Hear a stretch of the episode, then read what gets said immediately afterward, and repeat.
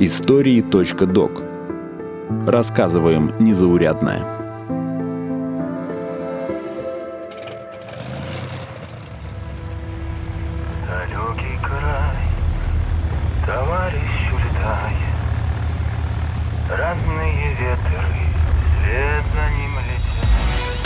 Привет!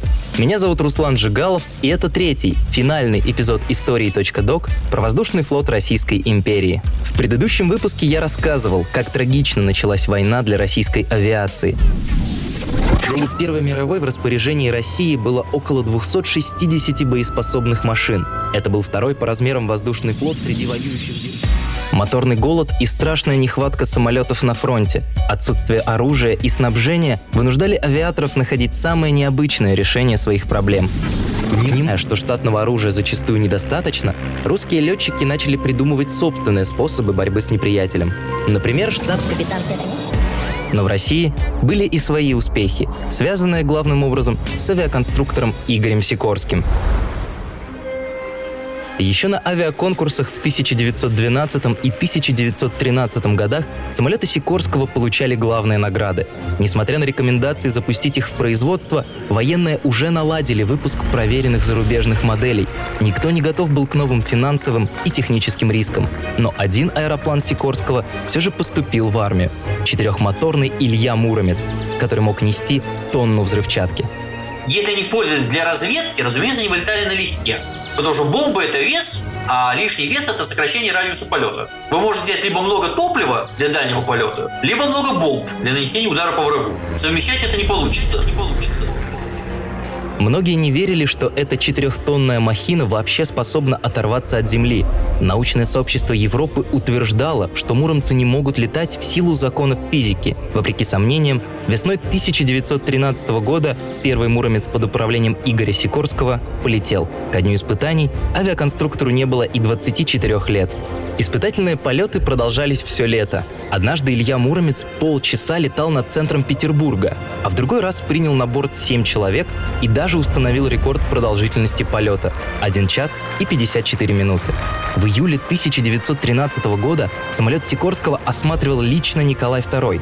Разговор об императорском воздушном флоте со мной продолжил доктор исторических наук и главный научный сотрудник Института российской истории РАН Михаил Мухин по воспоминаниям современников, Николай даже попросил Сикорского, чтобы он его покатал в самолете. Понимаете, на 1913 год предложение покатать на самолете, но ну, это что-то из разряда полетать на ракете в космос. Поэтому охрана буквально на него напрыгнула и уволокла его от этого самолета. А они ему летать не позволили. Первая модель Муромца долго не прожила. Осенью 1913 года с ней приключилась нелепая авария – Вообще, когда Сикорский начал строить свой Муромец, он изначально планировал построить авиалайнер, четырехмоторный пассажирский самолет. И первый экземпляр этого самолета назывался Гранд. Он, значит, его изготовил, выкатил на поле, но незадолго до начала испытаний из пролетавшего мимо самолета, извините, просто вывалился мотор. Упал на этот Гранд, в общем-то, весь его изломал. Сикорский махнул рукой, сказал, все, будем делать новый экземпляр, и этот новый экземпляр уже сразу переделался в бомбардировщик. За время боевых действий было сконструировано всего 60 бомбардировщиков «Илья Муромец», и изменить ход войны такое мизерное количество техники не могло. Как ни странно, строительству препятствовал князь Александр Михайлович, когда-то обеспечивший само существование русской авиации. Как это часто бывает, все упиралось в деньги. Если одномоторный самолет стоил 10 тысяч рублей и требовал одного пилота, то стоимость четырехмоторного «Муромца» превышала 100 тысяч рублей, а сам аэроплан требовал минимум шестерых членов экипажа – механиков, стрелков, связистов и пилотов. Потеря даже одного такого самолета стала бы огромным ударом как для армии, так и для казны. Однако муромцы приглянулись Николаю II, и Александр Михайлович ничего не мог с этим поделать.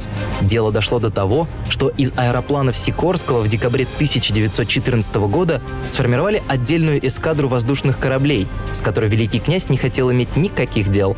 Получилась ситуация, когда вся российская авиация вела свою войну под руководством Александра Михайловича, а эскадра муромцев – свою, не подчиняясь князю напрямую, но получая через третьих лиц указания, общие по воздушному флоту.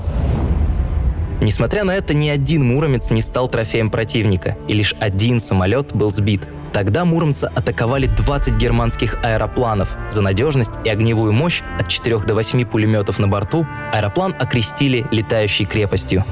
Я знаю, что боевые потери были очень невелики. Как правило, теряли их в результате технических поломок или аварий. Поэтому существовало, по-моему, несколько десятков видов комбинаций моторов. То есть на разных Муромцах, формально, самолетах одной и той же модели могли стоять разные моторы. Вот какие, какой был мотор, такой ставили. Разумеется, эти моторы достаточно часто ломались, самолеты шли на вынужденную посадку. В общем-то, вот это и была основная причина потерь таких самолетов.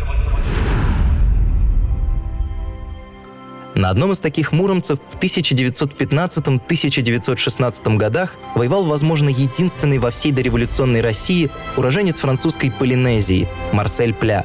Он оказался в России в конце 1900-х годов, учился на автомеханика, работал на русско-балтийском вагонном заводе, выучил язык и даже обзавелся семьей. С началом войны Марсель вступил в русскую армию и попал на Илью Муромца.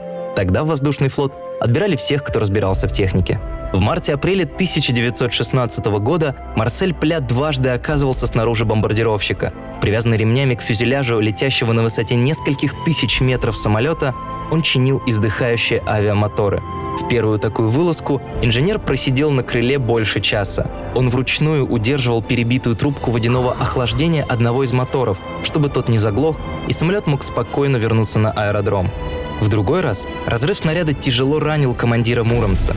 Тот зацепился за штурвал, из-за чего корабль сначала круто пошел вверх, а затем начал стремительно падать.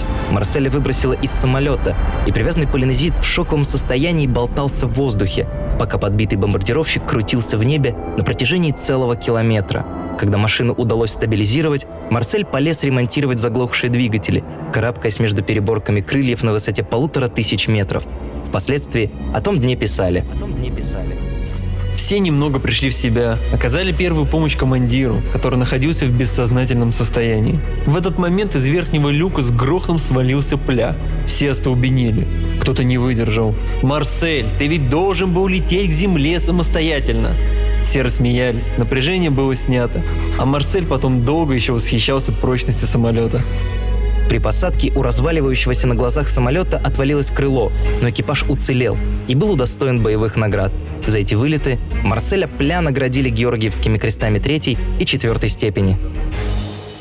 Я пойду в бой вместе со всеми, только они будут забирать жизни, а я спасать.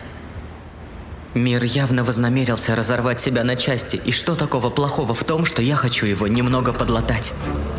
В 1916 году российская авиация превратилась в грозную силу. Появились организованные авиационные отряды. Пилоты начали координировать вылеты и наносить удары вместе с наземными силами. Аэропланы-разведчики из роскоши превратились в необходимость. Только с воздуха можно было увидеть десятки километров оборонительных линий. Весной при подготовке к наступлению генерала Брусилова воздушная разведка поставляла сведения о слабых местах в обороне австро-венгерской армии. За два месяца к разведке привлекли около 100 аэропланов, набранных, казалось, по всем закоулкам Российской империи. Бойцы собирали сбитые самолеты противника, добивались поставок отремонтированных или изношенных машин с глубокого тыла, забирали их с других участков фронта. Многие аэропланы глохли при попытке оторваться от земли, иные – уже во время полета, но каждый раз они возвращались к генералу Брусилову с фотоснимками и рисунками австрийской обороны. Русские аэропланы, включая муромцев, изучали позиции противника, особенности рельефа, точки расположения тяжелых орудий и укреплений. За счет огромной дальности полета, почти 600 километров, муромцы успевали не только приносить разведданные, но и уничтожать железнодорожные станции и склады австрийцев. Уже в июле 1916 года, во время Брусиловского прорыва, появилась первая боевая авиагруппа – объединение нескольких отрядов под командованием аса Александра Казакова, который успешно выполнил воздушный таран за год до того. Впервые на одном участке фронта было сконцентрировано почти 30 русских самолетов-истребителей, вооруженных пулеметами. Их эмблемой была Адамова голова, череп и скрещенные кости. Разведка и поддержка с воздуха позволили генералу Брусилову организовать масштабное наступление по всей линии фронта. Основным войскам удалось прорвать ряды австрийцев в 13 местах и продвинуться вглубь на 100-120 километров. Но развить успех брусиловского прорыва истощенная армия не смогла. Без поддержки Антанты на западе и русских фронтов в Пруссии греческий прорыв, несмотря на успех, оказался бессмысленным. 1917 году Россия подошла в состоянии страшного экономического кризиса. В деревнях не хватало рабочих рук, железные дороги не успевали поставлять оружие и продовольствие, а предприятия тяжелой промышленности не могли обслуживать армию и обычных граждан. Российская экономика постепенно рассыпалась. Ее переводили на военные рельсы без какого-то подготовленного плана, в режиме одного грандиозного аврала и импровизации, допустили при этом массу ошибок. Поэтому авиапромышленность, она имела на 1917 год очень широкие планы. Мы построим и такой завод, и вот такой завод. Мы нарастим производство и самолетов, и авиамоторов. Но у меня, когда я читаю эти планы, всегда возникает вопрос, а откуда на этих заводах возьмется уголь, откуда на этих заводах возьмется металл, кто на этих заводах будет работать и что рабочие этих заводов будут кушать. В такой ситуации российская авиация воевала вплоть до ноября 1917 года, когда после Октябрьской революции развалилась организация вообще всей армии. Одновременно действовали несколько независимых органов управления. Было непонятно, кто отдает приказы и против кого воевать. Страшную неизвестность усугубили поражения на фронте, массовое дезертирство и первое столкновение с советской властью. В этот момент императорский военно-воздушный флот перестал существовать. Большая часть деятелей русской авиации уехала за границу, а те, кто остался, вступили в кровопролитную гражданскую войну. Александр Казаков вступил в войну на стороне белого движения и покончил жизнь самоубийством, когда понял, что дело проиграно. Игорь Сикорский под угрозой расстрела покинул Россию и отправился в США. Великий князь Александр Михайлович бежал вместе с семьей в Париж, где пытался убедить союзников помочь белому движению, но потерпел неудачу.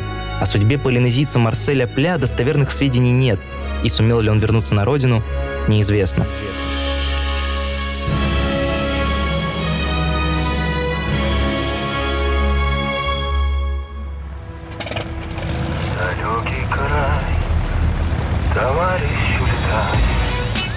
Это был третий, финальный выпуск подкаста «Истории.док» про воздушный флот Российской империи. Подписывайтесь на подкаст на сайте ria.ru, в социальных сетях ВКонтакте или Телеграме, а также на Яндекс Музыке. Меня зовут Руслан Жигалов. До скорого!